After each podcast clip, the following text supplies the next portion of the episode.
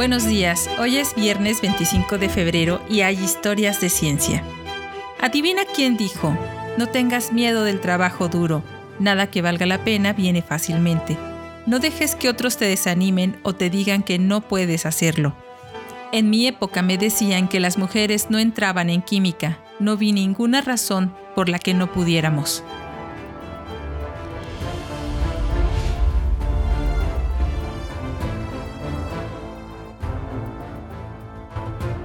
Ya sabes quién lo dijo, ¿no es cierto? Y si no lo sabes, al final del podcast te lo diré. Hoy tenemos un Día Internacional y nueve historias de ciencia. El 25 de febrero se celebra el Día Internacional del Implante Coclear, una técnica para ayudar a las personas con sordera profunda a escuchar. La historia de ciencia número uno se refiere a una mujer que co-descubrió un elemento químico.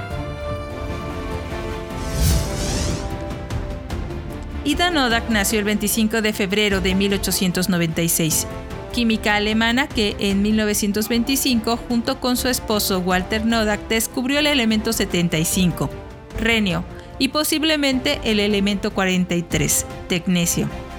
Llamaron renio al elemento 75 por el río europeo que atraviesa Alemania, el Ring. Anticipó por nueve años la posibilidad de la fisión nuclear cuando comentó las observaciones de Fermi de 1934 sobre el bombardeo de uranio con neutrones. Su idea permaneció latente, sin embargo, cuando Frisch, cinco años después, la presentó, fue aceptada en fotoquímica, los NODAC trabajaron en la sensibilización de sustancias colorantes y en la fotoquímica del ojo humano, entre otros temas.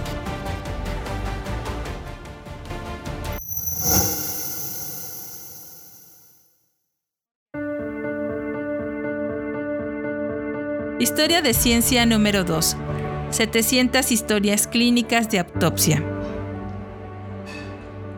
Giovanni Battista Morgagni nació el 25 de febrero de 1682, anatomista y patólogo italiano cuyos trabajos ayudaron a hacer de la anatomía una ciencia exacta. Sus primeros estudios fueron sobre los testículos. La hidatide de Morgani y la hidatidosis de Morgani perpetúan su nombre. Morgagni escribió su obra principal sobre los asientos y la causa de la enfermedad, se tradujo al francés, inglés y alemán y sentó las bases de la patología moderna, ya que contenía 700 historias clínicas de autopsia, las cuales fueron realizadas usando un novedoso punto de vista, más racionalista que sus antecesores, evitando un diagnóstico primario como principal e indagando más en la patología de formas más minuciosas diseñó instrumentos más adecuados para la práctica de las disecciones médicas. Incluso hoy en día, la mesa en la que se realizan las autopsias se conoce como mesa de Morgani.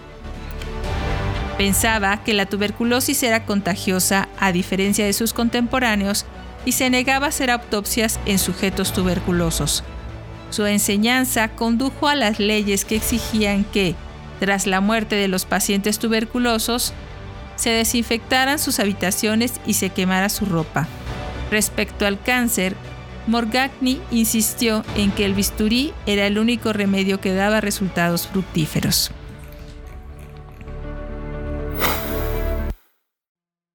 Historia de ciencia número 3. Galileo renuncia.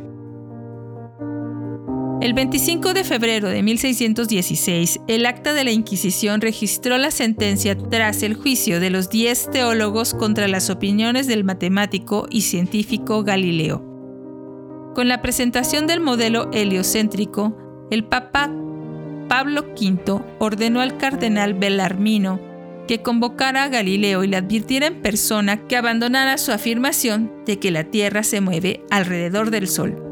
La indicación era que, si Galileo negaba sus afirmaciones, se emitiría una orden judicial para que se abstuviera por completo de enseñar, defender o discutir la doctrina heliocéntrica.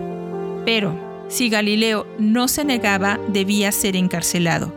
Al día siguiente, el 26 de febrero de 1616, Belarmino ordenó a Galileo que renunciara por completo a la falsa doctrina o sería encarcelado.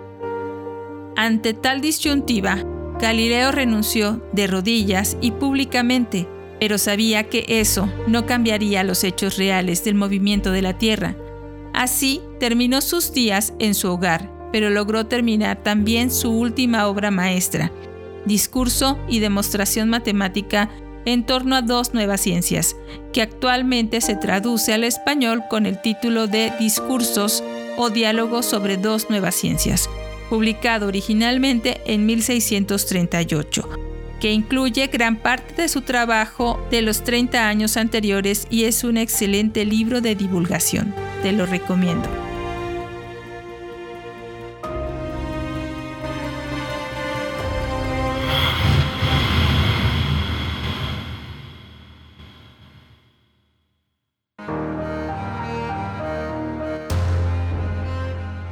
Historia de ciencia número 4. Conversión de la energía química en energía mecánica a nivel molecular. Hugh Esmore Huxley nació el 25 de febrero de 1924, biólogo molecular inglés que estudió junto con Jane Hanson la ultraestructura muscular utilizando las técnicas de difracción de rayos X y microscopía electrónica. Estos estudios lo llevaron a proponer la teoría de la contracción muscular del filamento deslizante, una explicación para la conversión de la energía química en energía mecánica a nivel molecular. Teoría que establece que dos proteínas musculares entrelazadas, la actina y la miosina, dispuestas en filamentos parcialmente superpuestos, se deslizan entre sí a través de la actividad del compuesto rico en energía trifosfato de adenosina, o ATP, durante la contracción muscular.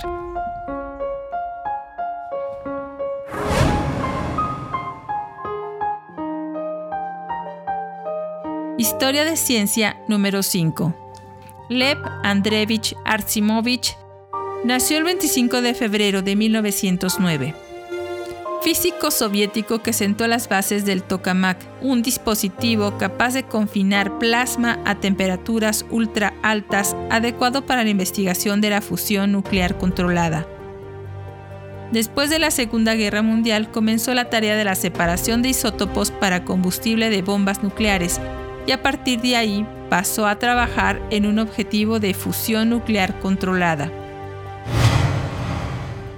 Historia de ciencia número 6. Factor de la leche de Bittner.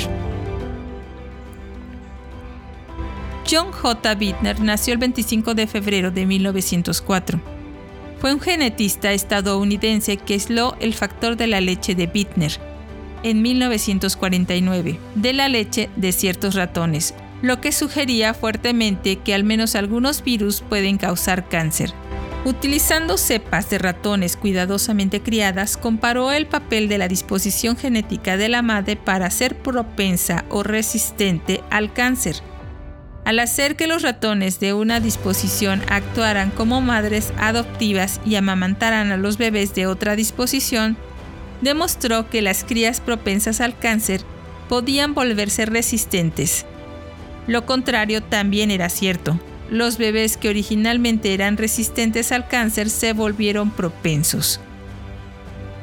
Publicaron esta observación en 1936 y aislaron partículas del tamaño de un virus de la leche de ratones propensos al cáncer que no estaban presentes en la leche de los ratones resistentes.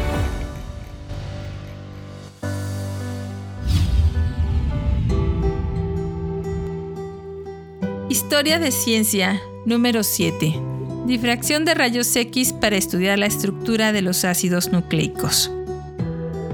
William Thomas Atsbury nació el 25 de febrero de 1898, bioquímico físico inglés que fue el primero en hacer uso de patrones de difracción de rayos X para estudiar la estructura de los ácidos nucleicos en 1937. Atsbury investigó el método con Bragg durante siete años. A partir de la diferencia en los patrones de difracción, comenzó a intentar trabajar en la estructura de las moléculas de proteína. Su determinación preliminar de la estructura de los ácidos nucleicos fue, de hecho, incorrecta. pero impulsó el trabajo de Pauling con las proteínas y el estudio de la estructura de ADN de Crick y Watson. Su trabajo, decodificando lentamente la naturaleza de la estructura molecular de prácticamente los materiales orgánicos grandes, proteínas globulares y fibrosas, fue válido tanto para la ciencia como para la industria.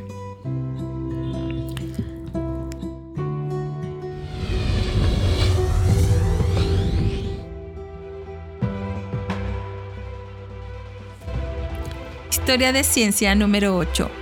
Elementos clave en el mantenimiento de la vida. Pibus Levin nació el 25 de febrero de 1869, químico ruso-estadounidense pionero en el estudio de los ácidos nucleicos. En 1909 descubrió que el carbohidrato presente en el ácido nucleico de la levadura es el azúcar pentosa ribosa. En 1929 logró identificar el carbohidrato en el ácido nucleico del timo de un animal. También era una azúcar pentosa, pero carecía de un átomo de hidrógeno, de la ribosa, y por lo tanto se le llamó desoxirribosa. Estos se denominaron ácidos ribonucleico y desoxirribonucleico, ARN y ADN. Levin también determinó cómo se combinan los componentes del ácido nucleico para formar los nucleótidos y cómo se combinan los nucleótidos en cadenas. Descubrimientos posteriores demostraron que el ADN y el ARN eran elementos clave en el mantenimiento de la vida. Llegamos al final. ¿Quién dijo? No tengas miedo del trabajo duro. Nada que vale la pena viene fácilmente. No dejes que otros te desanimen o te digan que no puedes hacerlo. En mi época se decía que las mujeres no entraban en química. No vi ninguna razón por la que no pudiéramos.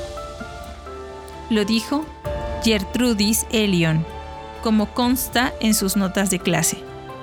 Muchas gracias por escucharnos de nuevo. Espero que algunas de estas historias te hayan inspirado.